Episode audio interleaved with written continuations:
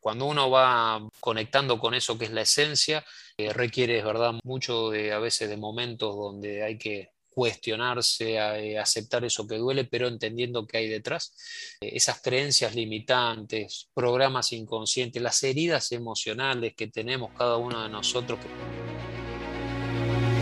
Te has enfrentado a la duda, al temor, te paralizas, no logras avanzar, sientes que el peso del mundo aplasta tus ideas, proyectos, sueños, y cuando crees que ya no puedes seguir, que todo se ha terminado, te levantas una y todas las veces.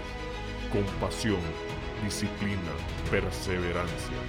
Porque tu vida tiene una razón, porque tiene un propósito, porque luchas para controlar al dragón que hay en ti. Bienvenidos a otro episodio del Dragón en ti. Si no has cumplido tus sueños, buscas inspiración o simplemente retomar el control de tu vida, este es el podcast para ti, ya que aquí nos dedicamos a inspirar a aquellos que están muertos en vida a convertirse creadores de su destino. Y una de las formas favoritas de hacerlo es trayéndole historias y pensamientos de aquellos que se han enfrentado al dragón y de alguna manera han logrado superarlo. Y la historia de hoy es de el escritor Silvio Santone, el cual tiene un montón de cosas que compartir con nosotros y especialmente nos platica un poco sobre las misiones del propósito de vida. Así que es una historia fascinante, la cual se las dejo a continuación. Hola Silvio, un placer tenerte con nosotros. Muchísimas gracias por haber aceptado la invitación y, y compartir tus historias con nosotros. Hola Eduardo, ¿qué tal? ¿Qué tal? Un gran saludo desde ya. Muchas gracias eh, a ti por la invitación, por considerarme una opción para, para los oyentes de, tu podcast, a quienes les envío un gran, un gran saludo y bendiciones. Bueno, si querés, iniciamos presentándote quién sos, qué haces y nos dejas saber de dónde nos estás conversando. Dale, sí, sí, cómo no. En esta faceta de mi vida, porque esto, esto es necesario aclararlo porque a veces yo he cambiado tanto lo que hace a mi profesión y, todo esto forma parte de crisis existenciales donde después me fui, me fui encontrando con, con mi yo verdadero. Así que bueno, hoy, hoy en esta etapa de mi vida, que es eh, una etapa hermosa de mi vida, soy autor, soy terapeuta integral y lo que se llama como evolutivo, eh, donde he integrado distintas formaciones a lo largo de, los últimos años, eh, posgrado en bioneuromoción, todo lo relacionado de codificación cuántica emocional y integrándolo con el enneagrama sistémico, que es el, el enneagrama es, una filosofía, una, una, sabiduría ancestral que nos habla de cómo es nuestra personalidad. Así que bueno, a lo largo de muchos años sí fui consultor empresarial, lo que hice después, eh, a medida que vivía un, desarrollo personal, espiritual, es transformar esa consultoría enfocándome en lo que sucedía con las personas y especialmente principales de los terapeutas no podemos ayudar a nadie si antes no, no trabajamos en nosotros, no, no hacemos ese proceso de autoconocimiento. Así que bueno, todo eso fue derivando con el paso de los últimos años en muchos métodos que he creado, bueno, el, eh, ya he escrito al momento unos, unos cinco libros, estoy terminando próximamente un sexto libro, de una saga que comenzó años atrás con un libro y eso dio pie a, varios libros más. Son esas cosas, eh, Eduardo, de la vida que no, no se pueden explicar eh, de antemano porque siempre digo, podemos tener un vislumbre de eso hacia lo cual anhelamos o deseamos, pero cuando empezamos a transitar el proceso, todo eso se transforma, todo eso toma sentido y ahí aparece un montón de, cosas que no, tenemos manera de prever antes. Pero bueno, em, lo que sí te podría decir es que como misión profesional, entre tantas cosas que me, fui formando, es que en esta etapa de mi vida es compartir a nivel del ámbito personal y, y empresarial eh, lo que es una visión integral de la vida, de lo que es lo que sucede en las empresas, eh, de lo que le sucede a los profesionales, a los emprendedores, y, tengo como objetivo em, es ayudar, acompañar a las personas hacia una nueva fase de evolución de, que entiendo requiere este momento de la humanidad. Así que bueno, desde ese lugar esto me permite a mí, a mí conocerme muchísimo y todo eso que, siento que mejora mi vida es plasmarlo en todo lo que después vuelco en la profesión, ¿no? No, no, excelente. ¿Y cómo fue que dio este giro de pasar de, me contabas que dabas consultorías a nivel de empresas, a esta parte de autodescubrimiento? ¿Qué fue lo que te motivó a caminar ese, ese andar? Sí, Fui empleado 20 años en empresas multinacionales eh, que desde acá, ah, perdón, no, dije dónde era, de, vivo en Buenos Aires, Argentina. Aquí, aquí vivo con toda mi familia y bueno, más allá de que sí, sí hoy desarrollo una labor a nivel de mundial, de global, con, aprovechando la, tecnología, la mm, internet y, todas las ventajas que nos brinda la tecnología. Trabajé durante 20 años en empresas multinacionales de, que, residen en, Argentina y en Latinoamérica y España. Y a pesar de tener un, lo que sería un muy buen puesto laboral, eh, jefaturas en lo que yo me especializaba, eh, sentía, me sentía insatisfecho, sentía que no mm, había algo que no alcanzaba. Había eh, también formado una familia con quien fue la, la madre de mi hijo, hoy, hoy estamos separados como después de, 10 años juntos. Y, em, pero ¿qué pasa? En ese momento no me sentía satisfecho con todo eso que estaba haciendo, más allá de que podía ganar buen dinero, pero ¿qué pasa también? No lo administraba bien, es decir, todos los ámbitos, suelo hablar de cuatro pilares que son fundamentales en la vida, ¿no? Eh, profesión, finanzas, salud y relaciones. En todos esos pilares yo tenía un, un problema, problemón en alguno de ellos. ¿no? En el ámbito de la salud estaba, recuerdo, con 12 kilos más de lo que tengo hoy, eh, colesterol elevado, tenía, mm, realmente sentía falta de energía. En el tema de la relaciones, como les contaba, no estaba bien con quién era la, mi esposa en ese momento, madre de mi hijo. Después terminamos eh, separándonos. Eh, a nivel de la profesión, sentía que no, no avanzaba, más allá de que tenía, me sentía como que estaba con un techo. Sentía que todo era muy descartable en el sentido de que se hacían cosas donde había mucho esfuerzo y después no se utilizaban. Eh, entonces estaba realmente muy insatisfecho de, de, lo que me estaba pasando en la vida y eso derivó en lo que fue una crisis existencial. Llegó un momento donde recuerdo que eh, en mi caso el tendón de Aquiles del, pie derecho se corta y eso hizo que tenga que frenar con todo, por lo menos al menos la parte profesional, ¿no? que, tuve que estar eh, haciendo todo un, trabajo de tres a seis meses, yeso, operación y demás, eh, rehabilitación, y en eso ahí es donde yo lo festejo internamente como un segundo cumpleaños, es como un despertar, porque en ese proceso donde tuve que estar mucho tiempo solo, en hasta ese momento manejaba equipos de alto rendimiento en las empresas de 15 a 20 personas, en algunos casos un poco más también. Y de ahí, de esa vorágine de proyectos, de cosas que no, no lograba gestionar bien a modo personal, pasé a un ámbito totalmente de estar eh, en mi casa todo el tiempo. Y, bueno, cuando se tiene tiempo ahí empieza a aparecer las ideas, bueno, aparecieron libros que transformaron mi vida. Y esto estoy hablando del año 2007 y en marzo del 2007, entonces ahí fue como un punto de inflexión en mi vida, de ahí en más vuelvo a la empresa que me empleaba en ese momento ya con otra mentalidad, que, iba que no iba a ser más empleado, emprender, invertir mi dinero, eh, bueno, a transformar todo eso. Eso después, eh, yo recuerdo arranqué por la parte de la profesión, la finanza, pero después eso derivó en otros temas que estaban doliendo, que era el tema de las relaciones, el tema de la salud. Así que bueno, paso a paso fui, fui atendiendo, si se quiere, cada arbolito del bosque, ¿no? Eh, somos el bosque, pero tenemos distintos arbolitos ahí que, que a veces tenemos que ver, atender. Así que, en resumen, eh, fue eso lo que sucedió.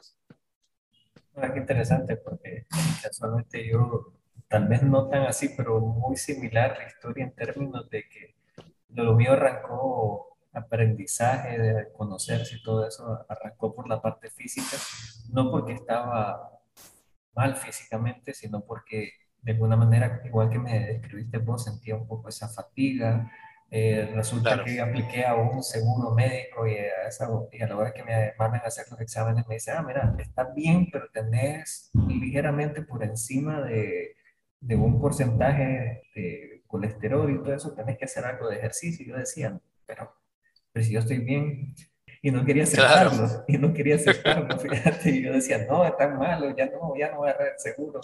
Y me quedé con esa idea y comencé a, a ver, o sea, ¿por qué? Y arranqué un proceso precisamente y sí, yo tenía, eh, nosotros ocupamos un poco las libras, pero yo tenía casi como unas 20 kilos extra más o menos. Y claro. pasé ese proceso de reducirlo, pues, y, y de ahí me abrió a, a, otros aspectos, inclusive iniciar este proyecto del podcast, lo cual pues claro. ha sido algo interesante. Pero bueno, contame un poco ese cambio y ese giro inclusive después, me imagino que hasta dejaste la compañía donde estabas trabajando y arrancaste en un camino de emprendedurismo. ¿Cómo ha sido ese camino? ¿Hubo sí. alguna duda o estaba todo muy claro de, del proceso que y, vas a seguir? mm, No, muchísimas dudas, muchísima incertidumbre. La verdad que no, no fue nada fácil.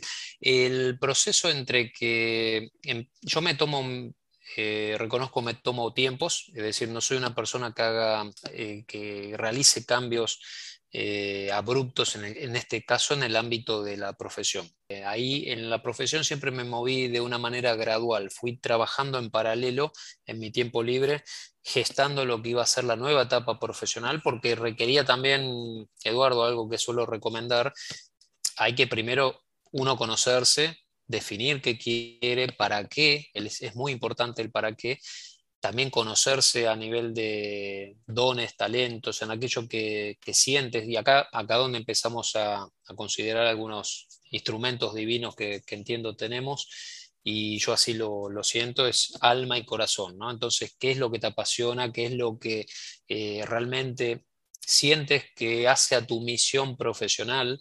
¿A qué has venido en ese ámbito? Y después sí entender aquellas que necesitamos potenciar, porque por ahí requieren de una capacitación, de, de, sumarle horas de trabajo, como todo, a veces hay algunos dones o talentos que merecen mejorarse. Entonces, eso es para alcanzar después lo que puede ser una encarar de mejor manera esa nueva etapa laboral. Lo que sí... Eh, eh, desde el momento que yo empiezo, es, bueno, me sucede eso en la vida, empiezo a, entender que hay algo más de lo que yo que lo que yo sabía. Primero estaba también muy mal endeudado, entonces no podía y te, mi hijo estaba en camino, estaba quien era mi esposa en ese momento estaba embarazada. Entonces, yo no podía hacer locuras, dejar lo que era 10 años en una empresa para enfocarme y dejar todo y empezar a hacer algo que no sabía, no tenía claro qué era. Entonces, me tomé mi tiempo en cuanto a que empecé a formarme, dedicar tiempo extra a, lo que sea, a meterme en el mundo de emprendedores, en el mundo de las finanzas. Eh, primero enfoqué por ese lado. Entonces, eh, lo que sí les puedo asegurar, cuando uno ya sabe, yo ya sabía que había establecido que en un año me iba a ir de esta empresa, ¿no? Pero para eso, en ese año iba a transformar todo lo o iba a encarar, a empezar a darle forma a todo el nuevo Silvio profesional.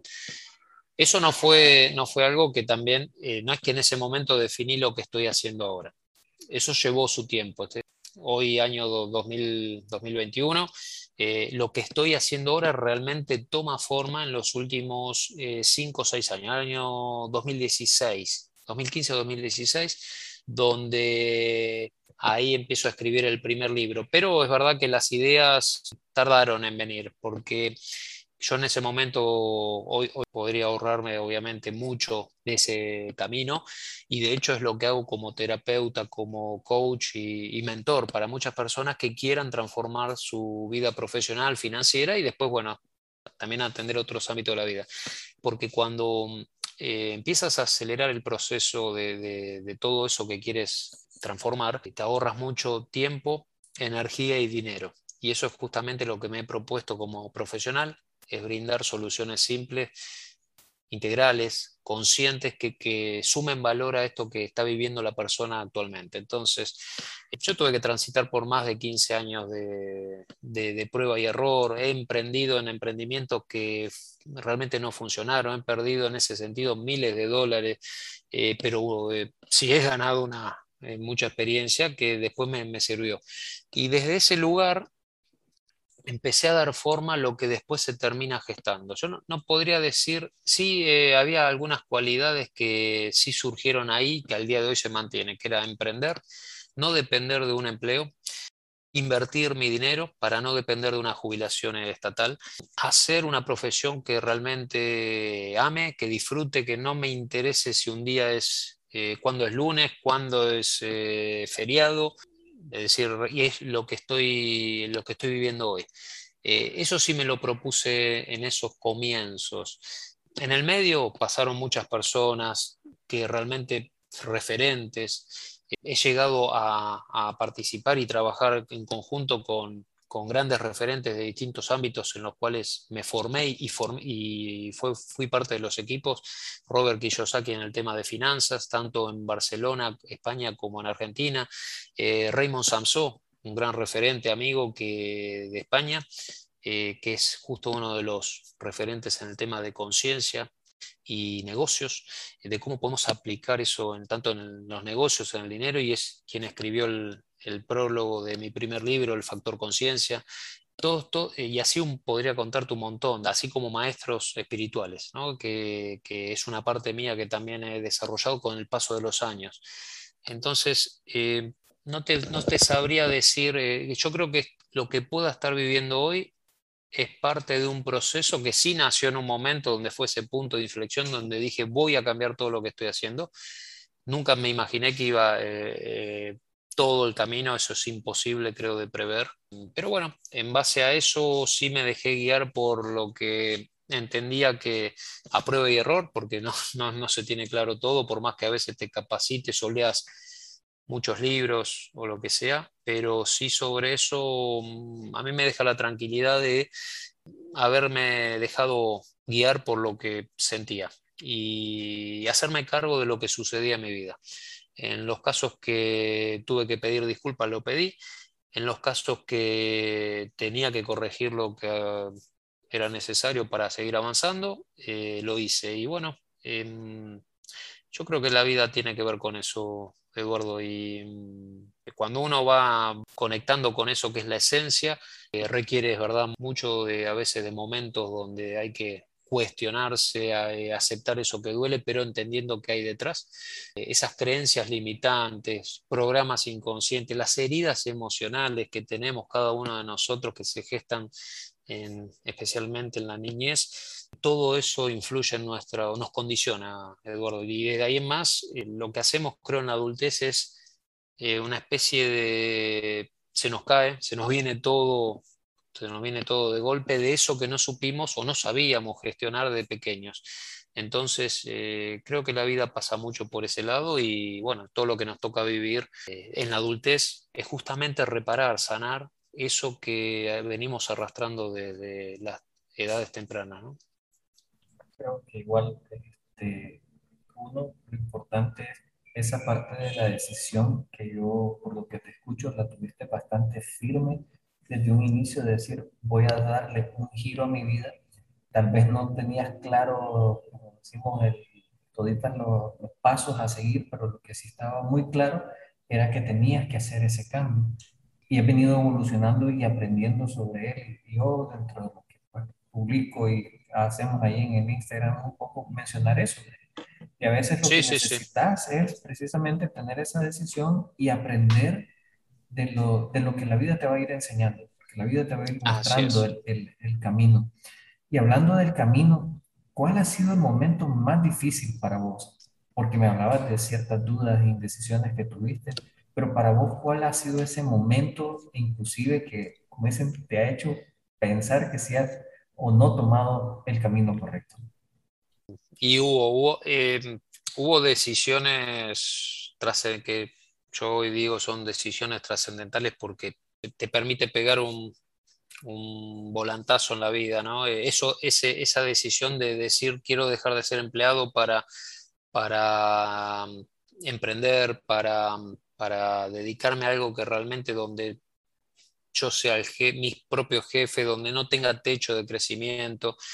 Eso fue, fue una decisión muy importante, no fue fácil. Como te decía en ese momento, estaba esperando un hijo, eh, estaba formando una familia, estaba mal endeudado, un montón de, situaciones eh, que no, estaban bien en varios ámbitos de la vida. La salud no estaba bien, las relaciones tampoco estaban bien. Eh, el momento de también decidir terminar con, lo que fue con la relación de, matrimonio con la madre de mi hijo fue una decisión que no fue fácil. Se dieron también al momento de que también, también hacer, em, ejercer, empezar a hacer todo esto que estoy haciendo hoy, eh, donde quien me conocía del, si se quiere, el viejo Silvio de, empleado, eh, no podía darse cuenta cómo, si hoy me ve en las redes sociales, estar hablando de estos temas que hablo, ¿no? Entonces, tener que convivir con dos facetas mías, porque yo podía estar eh, gestando una nueva etapa profesional donde hablo de determinados temas que, el, que como empleado, mientras fui empleado, no lo podía hacer. Eh, era como eh, tener que estar eh, guardándome una parte mía en un ámbito para después cuando salía de ahí era otro Silvio, ¿no? Entonces yo sabía que ese era el Silvio que iba a predominar con el paso del tiempo. Pero todo, todo ha sido, pasa constantemente, Eduardo, tenemos situaciones que son desafíos. Creo que cualquiera sea la situación, siempre, yo hoy ya me lo tomo de otra manera, y esto tiene que ver con, he aprendido a gestionar mejor lo que son las frustraciones, los desafíos, porque entiendo que no se nos va a presentar algo que no estemos capacitados para solucionar. Entonces, eh, sí es verdad que podemos necesitar algún alguna herramienta, algún instrumento, algún conocimiento que para, poder trascender eso que sucede. Pero mm, a medida que nos, nos vamos enfocando en esto que hacemos, en la vida misma, y, empezamos a aceptar que esta es el gran, la gran negación que tiene el ser humano, es aceptar la incertidumbre y la sorpresa.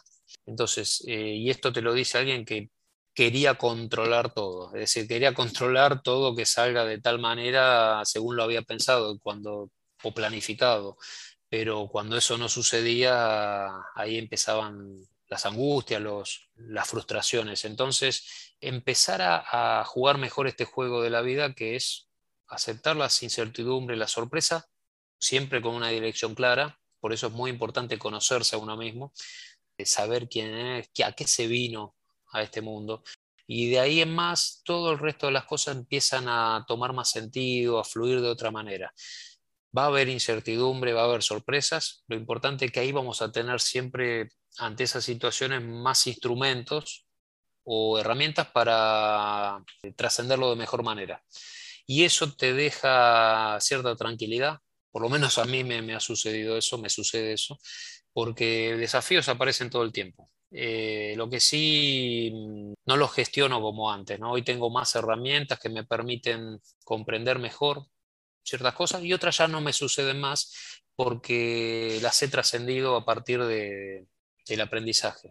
Cuando uno empieza a conocer las heridas emocionales que tiene, esas creencias que, que, te han condicionado desde edad temprana, y las transforma, sabe la raíz de esos temas, de dónde nacen. En muchos casos me he metido inclusive hasta con el transgeneracional, es decir, ver cómo esas creencias se vienen manifestando en mis antepasados y también soy un creyente de, los viajes del alma, así que también lo he hecho, lo he vivido a través de regresiones a vidas pasadas. Entonces, eh, eh, eso que reside en lo que yo llamo el campo cuántico de energía, el universo, en forma sutil, se viene manifestando, por lo menos en, lo que es el aprendizaje de mi alma a lo largo de varias vidas y esta, familia que he decidido encarnar. Entonces, eh, no me queda otra que la responsabilidad de, asumir eso que, yo por lo menos he venido a realizar este mundo y sin excusas, sin victimismo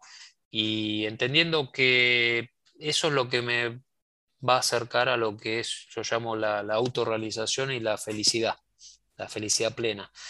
Así que es lo que promuevo y de ahí en más, eh, bueno, es eh, siempre tener la cintura, la flexibilidad para lo que sucede, entender eh, qué hay detrás, si algo te molesta, de dónde viene eso, y al comprenderlo ya empiezas a transformarlo. Así que bueno, de ahí en más, todo el resto se, ve impactado, ¿no? Cada ámbito de la vida.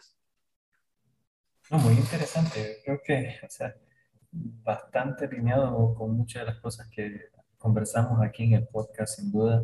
Y quería preguntarte, al día de hoy, ¿qué es lo que te motiva? Porque pues, yo entiendo el deseo del cambio y has llegado, como decir, ya después de pasar cierto tiempo, a una etapa donde aparentemente ya, has publicado libros, charlas, conferencias, pero como decimos, hay como, como la llama, inicia fuerte y de repente como que, que se va apagando. ¿Y qué es eso que te mantiene a vos encendido siempre? Sí, dediqué un libro, el cuarto libro, El poder del propósito de vida, a, explicar eso que entiendo que es el verdadero motivador que tenemos las personas y me sucede a mí.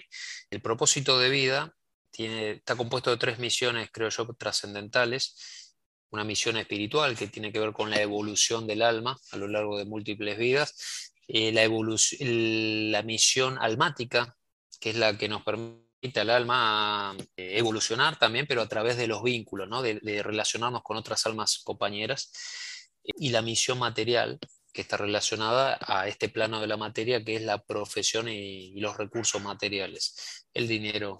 Todo, ello hace, todo eso hace al, en, micro, en micro micro misiones, se podría decir, porque tenemos muchas misiones englobadas en estos tres grupos principales que hacen al, propósito de vida.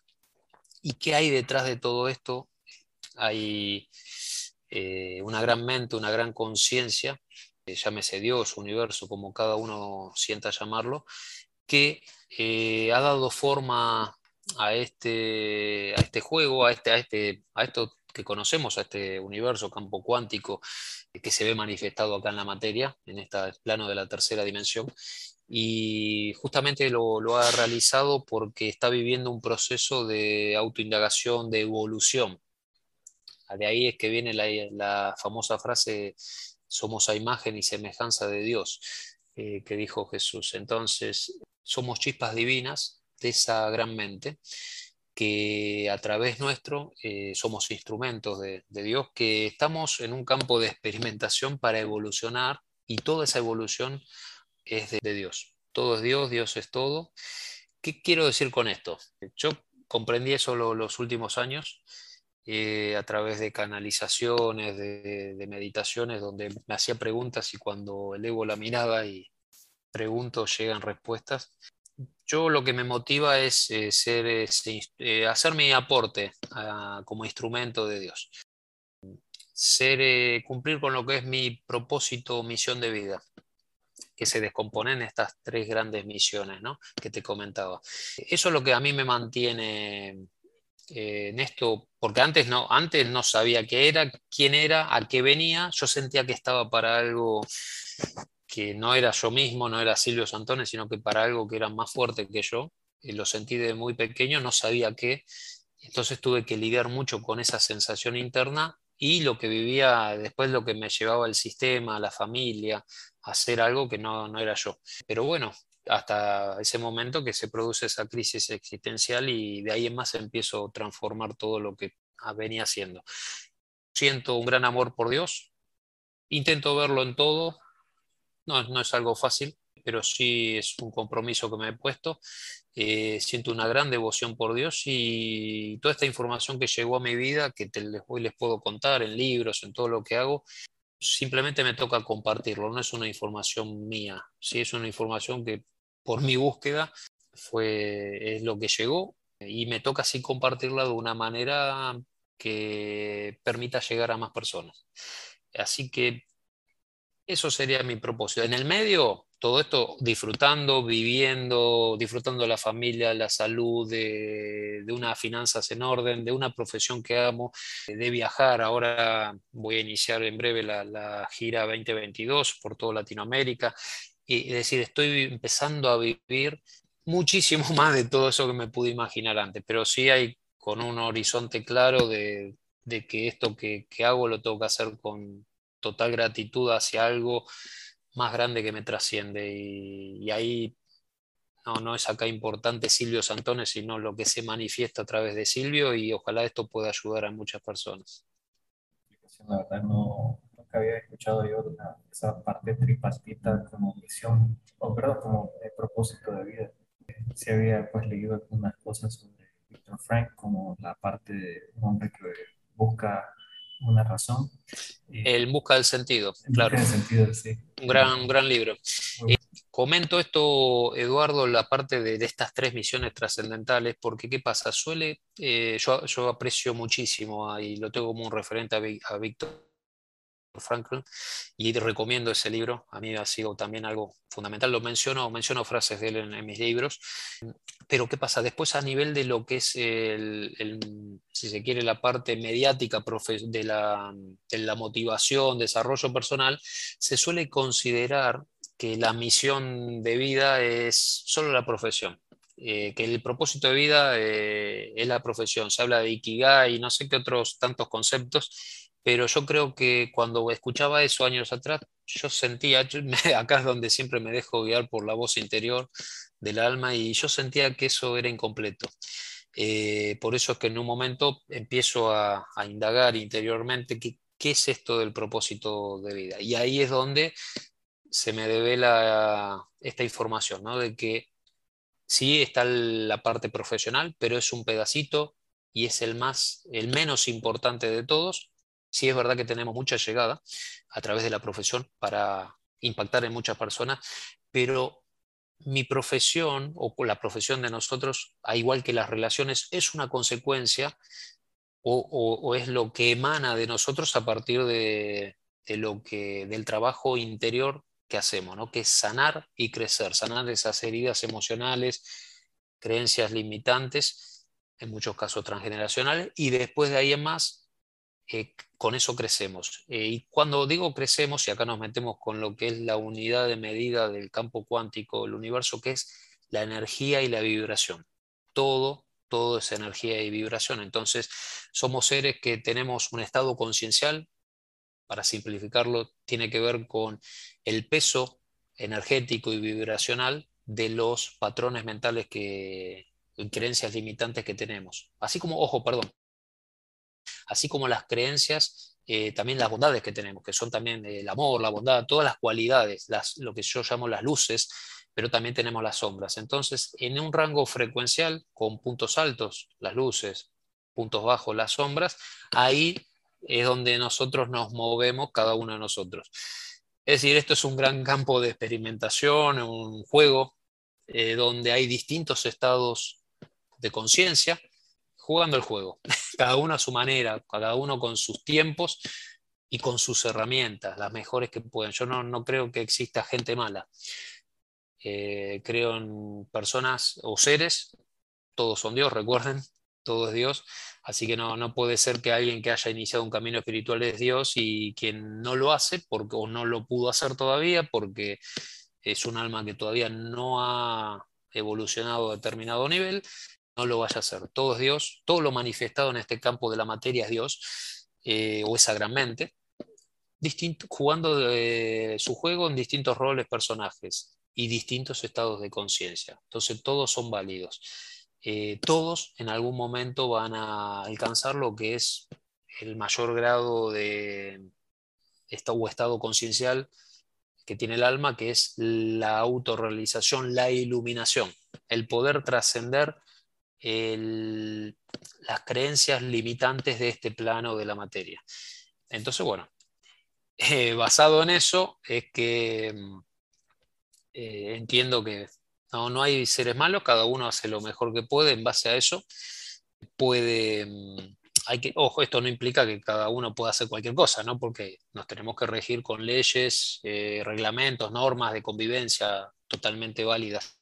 Ah, ahora, esto, esto nos puede dar la pauta de entender a veces por qué una persona funciona de tal o cual manera.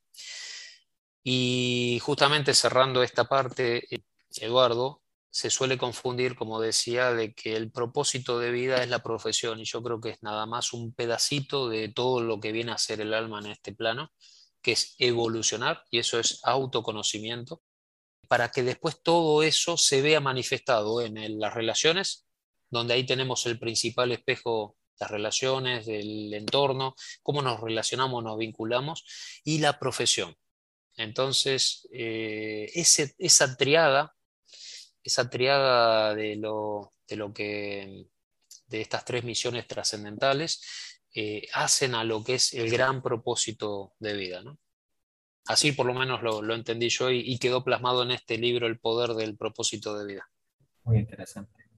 Y cambiándote un poquito, tal vez la tónica de la conversación, quería llevarte al punto tal vez un poco personal, y es al día de hoy, aquello que Em, describimos acá en el podcast como el dragón, ¿cuál es el dragón con el que más te cuesta después de haber pasado toda esta travesía a vos al día de hoy?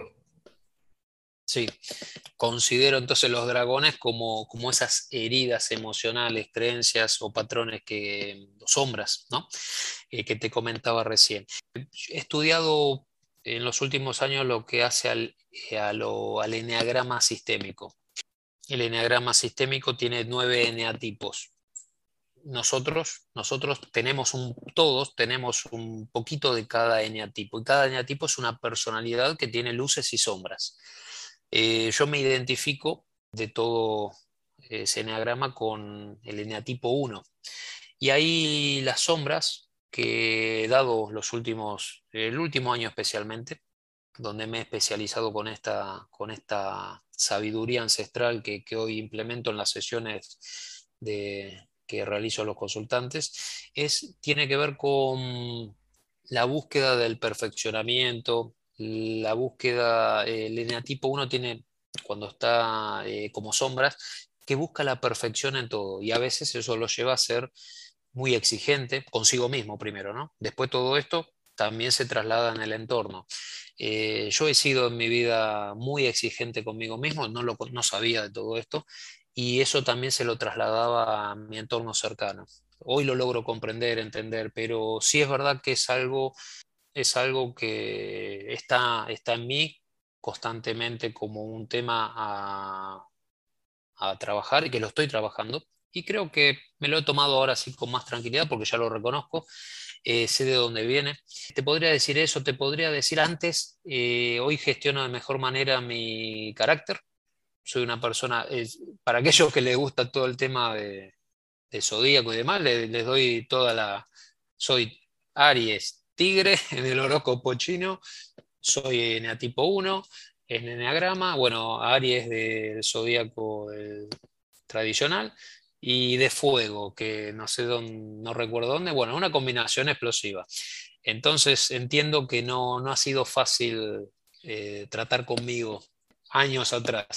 Hoy, hoy lo puedo ver de otra manera. Eh, ahora no voy a negar que ese tigre, que ese fuego, que ese Aries y ese uno están adentro. Y obviamente eh, no hay que negarlo, hay que, creo yo, comprenderlo, bajar a veces ritmo cuando hay que bajar ritmo, tener que dar un paso hacia atrás cuando es necesario para después dar dos pasos hacia adelante. Entonces, esas son las luchas internas que a veces me cuestiono, me encantaría, me encantaría que los políticos haya una nueva generación de políticos más conscientes, me encantaría que haya mucha transformación, especialmente en mi país Argentina, que vive, vive realmente decadencia, eh, mucho la gente no, no, está bien. Y no quita de que a veces me encantaría hacer una transformación real, porque es justamente el tipo 1 es el transformador. Pero entiendo que tengo que respetar eh, los tiempos, tengo que de, otros, especialmente. Y, nada, y me enfoqué, eso lo que hizo es que toda esa energía que a veces la, la despilfarraba hacia la afuera, la enfoque más hacia mí mismo, y todo lo que yo puedo brindar a través de productos y servicios de valor eh, y el resto ya no depende de mí. Eso también lo aprendí últimamente y eso me permitió estar más tranquilo. Es algo que sí va a estar eh, constantemente, entiendo, en mí porque forma parte de mi personalidad, pero lo estoy empezando a gestionar de mejor manera. Y para, mí toda esa parte es la parte de, aceptarse. O sea, como bien lo decís, tenemos un poquito de cada eneatipo. Evidentemente hay uno que es el dominante, pero lo importante de esto es, precisamente aceptarse y no estar en conflicto. Y te iba a preguntar, ¿practicas alguna rutina o práctica, ya sea en la mañana o en las noches, que te ayude a balancear tu día y a balancear un poco toda esta parte de las emociones? Sí, sí, sí, totalmente. Desde ya, cuando me formé como terapeuta coach, eh, eso me permitió conocerme y también con el enneagrama sistémico conocerme bastante, lo cual eso ya me brindó mucho bienestar. Eso por un lado. Ahora, eh, justamente tengo un libro que se llama Tus horas milagrosas, el tercer libro, donde me enfoco en todas las tareas que yo llamo milagrosas que podemos realizar para lograr bienestar, para lograr mayor productividad, eficiencia en todo lo que hacemos. lo que yo suelo hacer es levantarme muy temprano, entre 5 o 6 de la mañana. Suelo sí de respetarme cada vez más el tema de dormir mis 7 a 8 horas, eh, cosa que años atrás no lo hacía, dormía mucho menos. He llegado a, iniciarme en la técnica de meditación Kriya Yoga, que es la, creo yo, después de muchas que he probado, la más poderosa, es realmente de un poder de, eleva el estado conciencial eh, muchísimo. Después lo que hago también, he diseñado, bueno, en el medio de todos estos años es eh, el profesor de Hatha Yoga. Entonces tengo mi rutina, no doy clases, pero sí hago mi rutina de Hatha Yoga cortita. Eh, suelo ir a caminar o a trotar 30 minutos eh, de día, o si el día está feo, tengo una bicicleta, que también hago esa cantidad de minutos. Y hago una rutina HIT de cardio hit, cortita, breve, de 20 minutos, pero intensa, con intensidad y también eh, momento de descanso, que eso es algo fundamental que recomiendo también en los cursos y en este libro. Y algo importante que he sumado los últimos, el último año de mi vida y que realmente ha sido también un, me ha ayudado muchísimo y recomiendo, cada vez más estoy recomendando esto, que es el cambio de alimentación. Yo he probado mucho, eh, a lo largo de los últimos 10 años. He pasado inclusive por el vegetarianismo cuatro años, pero eh, el último año y medio he dado con lo que es la alimentación cetogénica. Les comentaba al principio que, que he tenido colesterol elevado eh, empezó hace 10 años, entonces no había manera de, bajarlo. Eh, recién, recién en el último año y medio, a partir de la alimentación cetogénica, en mi caso mantengo, hay muchas variantes, lo importante de esto es, queda de lado todo lo que sean carbohidratos, harinas, cereales de todo tipo, legumbres, eh, azúcares, azúcares tradicionales, en las frutas, todas las frutas azucaradas, bueno, todo eso hay que dejarlo de lado eh, hay que enfocarse en una alimentación consciente, en lo posible cetogénica. Aquel que consume carne lo puede hacer tranquilamente. Yo en mi caso hoy consumo nada más que pescado, después de, ser de cuatro años de vegetarianismo, pero consumiendo estos carbohidratos. Así que eh, ahí tenemos un gran veneno en la sociedad hoy, en la alimentación que consume la gran mayoría de la gente, cereales, azúcares algunas legumbres y, bueno, almidones en las papas y demás. Entonces tenemos mucho ahí que... Y, algo importante, Eduardo, ya para cerrarte este tema, eh, ayuno intermitente. 16 horas de ayuno diario, es decir, en esto está, entran las horas del, descanso, y 8 eh, horas para alimentarte.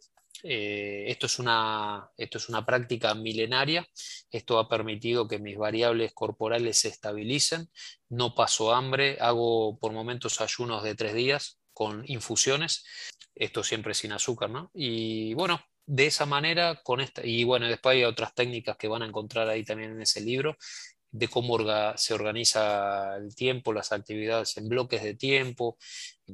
Y bueno, y después les puedo asegurar, ah, algo importante, cuando se hacen los ayunos hay regeneración celular, se, entra en un proceso de cetosis, eh, lo cual permite que nuestro cuerpo solo queme las grasas, eh, regenere células. Esto es, es una práctica que a mí me, ha dado más claridad mental, clarividencia, eh, más energía, vitalidad. Entonces, bueno, simplemente, bueno, he dado con esas técnicas después de muchas búsquedas, prueba y error, como les decía, y es lo que hoy recomiendo y, bueno, en, los libros, en los cursos, eh, nos metemos de lleno con esos, con esos temas, ¿no?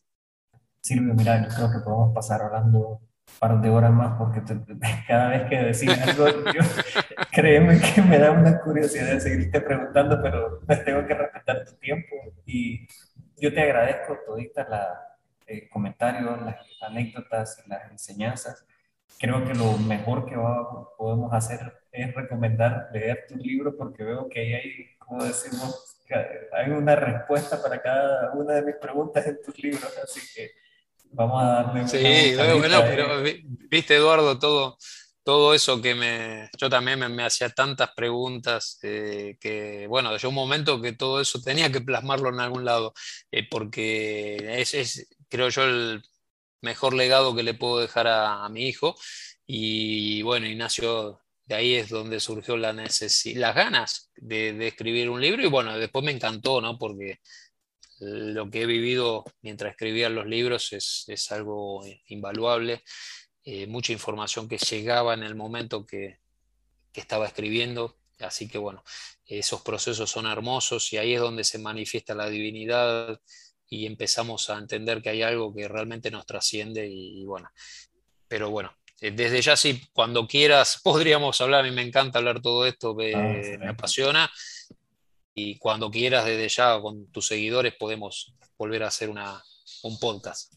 Bueno, para cerrar, eh, si querés nos dejas saber si alguien está interesado en seguirte y ver un poco y explorar, porque explorar un poco más el tema, la mejor manera de ponerse en contacto contigo, ¿cuál sería? Bien, me pueden ubicar en mi página web, silviosantone.com. Eh, ahí van a encontrar enlaces para todas las redes sociales, en Instagram, Facebook, en TikTok, en LinkedIn, en Twitter, en todos lados.